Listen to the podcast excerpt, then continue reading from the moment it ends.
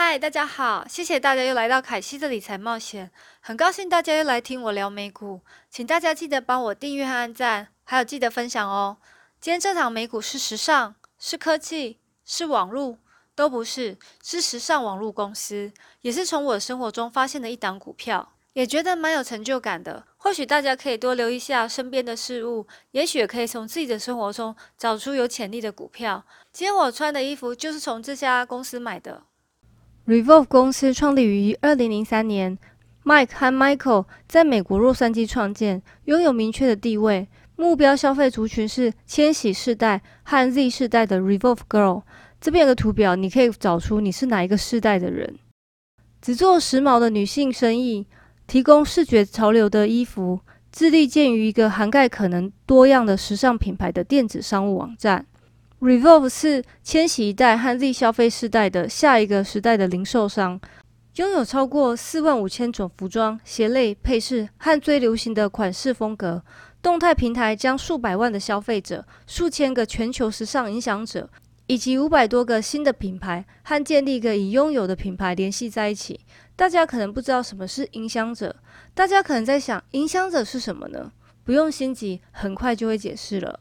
创办这家公司的两位年轻人是没有任何时尚工作经验的，对时尚一无所知。他们是两位电脑工程师，分别是三十八岁的麦克和四十一岁的尼克，是 Revolve 的 CEO，而且算是少数有双 CEO 的公司哦。这不就只是一家网络电商卖衣服的公司吗？有什么特别的？并非如此哦，他们可是拥有十六年全球的时尚数据，可以有效的管理商品和市场销售，还可以新品开发的和定价的决策。不要小看这四项决策哦，一个公司赚不赚钱，全部靠这四点。Zara 也是靠这四点和 IT 系统，因为这会让他们节省库存和时尚风险。所谓的时尚风险呢，就是做出来没有人要买的衣服，这也是多年来困扰时尚公司最大的一个挑战。我喜欢 Revolve 的原因，是因为他们所带来的这个产业创新。如果还记得视频开始之前我提到的影响者，就是 Revolve 最有趣的部分了，就是他们的社交媒体和他的时尚影响者，如何去做到影响新的千禧一代去购买这些产品，这样到底要怎么做到呢？公司会赞助或聘请明星去参加豪华的活动或国外旅行，在当中佩戴和穿搭 Revolve 的商品，并且发布在他们的社交软体 Instagram 上面。哦，凯西也有了，如果有兴趣可以加加看。这可是很聪明的市场策略，因为这些明星歌星本身就有数百万的粉丝追踪，让他们可以生活上穿上 Revolve 的商品。无形之中，让粉丝除了看到偶像最新的讯息外，还可以在无形中销售他的产品，不就是最好的宣传策略？并且在下面附上了链接，直接到官网，让粉丝可以直接购买，不需要到处寻找。把明星的东西也变成我的东西，是 Revolve 独一独二的行销策略。这方法有用吗？当然，Revolve 从三年前营收不断的成长，甚至来到三千万的营业利益。说完一堆，来到大家最喜欢的部分，就是 RVLV 的股价。公司在去年六月以十八块 IPO 价格在美国上市，当天一开市就涨了四十 percent，轰动了华尔街。当天收市来到了三十四点六五，这可是九十 percent 的涨幅啊！短期内股价马上飙到四十六点九六，从那刻起，股价就开始往下掉了。公司第一份上市的财报营收低于预期，导致股价。持续下滑，来到最低七点八块。在三月的时候，疫情当中，来到现在价格是十四块左右。对我来说，这就是 IPO 拉高价钱之后来个急杀。如果你有听过我阿里巴巴那个视频的小故事，就应该懂。现在的股价可能是比较合理的价位。了解了股价之后呢，我们来了解一下公司的财政方面。Revolve 在五月中公布了 Q1 的财报。首先，他们的财报小总结是我看过财报中最可爱的。怎么说呢？公司先把一季的营收分成三个月来看，这样是为什么呢？他想让大家清楚了解到公司在不同的月份受到疫情波及的状况，所反映中每一个阶段的表现。像是一到二月，疫情刚开始，净销售成长二十一 percent，到三月受疫情的部分影响，衰退了十九 percent。最后来到了四月份，完全受到疫情影响，净销售是负四十 percent。但四月底网络流量开始变大，很有趣的是可以看到，疫情刚开始大家买的都是洋装，因为活动多，party 多。但是三月份受到疫情影响，大家开始买居家休闲服。到了四月份，大家要复出江湖了，所以开始找美容商品，在家待多久了，要想办法挽救。而且财报中也提及了公司如何减少冲击和做出采取相对的行动，维持公司的生存。第一点就是减少高层主管和员工的薪水；第二点是延迟或取消新的计划活动；第三点还是从信用贷款中借出了三千万出来。这部分等等再说明。我们来看看公司最重要部分的收入报表，营业利益掉了十六 percent。但销售额有六 percent 的小幅成长，调整后的 EBITDA 是三十四 percent 的大幅下滑。好的部分是活跃消费者涨了二十一 percent 成长。整体来看，公司的营收和顾客数字上面都有好的成长。如果不是这波疫情，这季的 EBITDA 应该会很不错。公司的毛利率这一季又是小幅的衰退，但表现还是很好。因为公司八成的销售都是以最好的原价卖出，不需要折价出售。我觉得这也是影响者带来公司的效益。Revolve 大部分的生意还是八成以美国为主，国际部分也有小幅成长，但如果更精准来说是小幅成长。我们放大来看，实际上在国际上的成长数目是比美国本土还来得高的很多，足足有十七 percent，可见公司有用心去发展国际市场。在进行下一个阶段财报之前，先了解一下公司的两大部门，一个叫做 Revolve，另外一个叫做 Forward。Revolve 是公司的名，也是公司的主打，售价大约是中到高价位的服装。Forward 只是高端和华丽路线的衣服。其实除了这两个，也开发了一个新的部门，叫 Super Down。听到这个名字就知道卖的是又便宜又流行的衣服。今天我穿的就是 Revolve 买的，大家可以猜猜是哪个部门吗？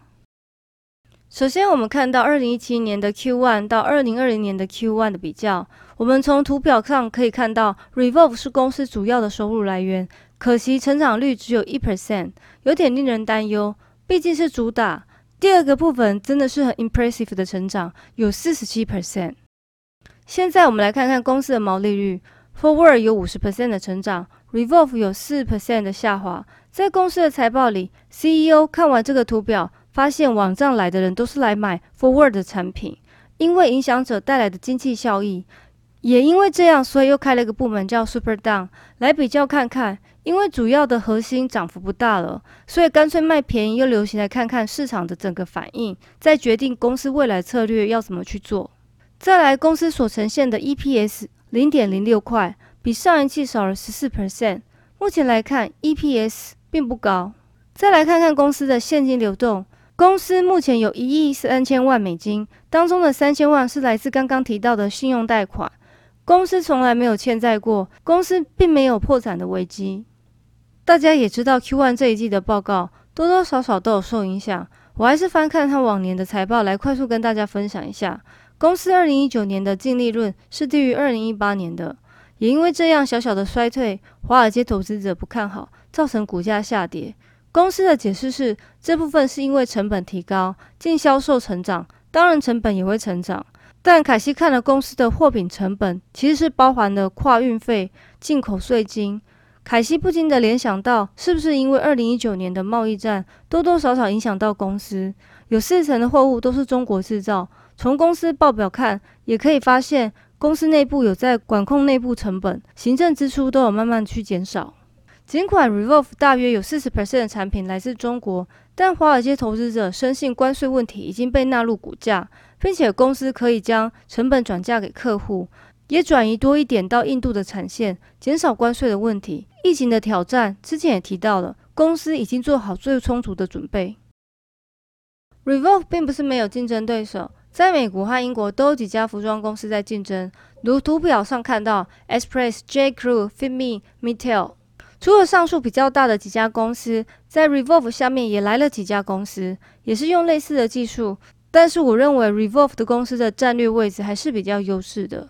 我上网查了一下大家给的评价，在网络上针对于 Revolve，发现它只有四点三分，比其他服装公司品牌低。在这方面，我还在观察中。我觉得有可能是公司比较新。如果有不同的看法，其实可以跟我分享哦。面对这样的挑战，Revolve 也不是坐以待毙。例如，在二零一九年的第四季，引入了一个选项，客户可以一次下定同样的衣服，但两种尺寸。不适合的可以免费寄回来，以确保他们得到他们要的尺寸。这对女生实在太方便了，因为常常有大一号、小一号的困扰，并且她可以用之前买的消费者习惯来推荐适合商品给客户，可以使购买能力提升，导致业务的财务绩效提高。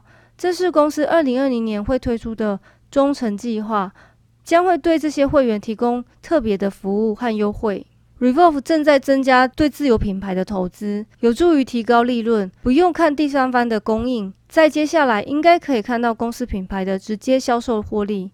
在仓库中也实施了自动化，减少对人工的需求，这可以使 Revolve 与零售行业的同行区分开来，并且可以增加其竞争地位。最后，我们来看一下市场专家怎么看。有十六位华尔街分析师中，Revolve 获得良好的评价，最高拿到了三十块，最低拿到了九块。但是要考虑，Revolve 不是一个传统的服装产业，它是一个科技公司。要用科技公司的角度，Revolve 拥有一千多名员工，与其说像服装公司，可能更像科技公司多一点。公司有科学家、工程师提供大数据，并且针对公司的问题不断去改善。只要他按照他原本的规划策略下去，公司的 EPS 会变好，PE 就会降下来。Revolve 的 CEO 曾说过：“相信数据和科技是公司的重要核心，并且会带他们走向成功的未来。公司不在意短期的影响。”今天本期就到这边结束了，谢谢大家的支持和爱护。我的报告可能不是最完美的，如果发现公司还有值得探讨或讨论的地方，欢迎大家提出分享。投资毕竟有风险，还是要学习独立思考。凯西，等一下要去网络上看看有什么好买的了，请麻烦帮我订阅、按赞与分享哦，谢谢大家，拜拜。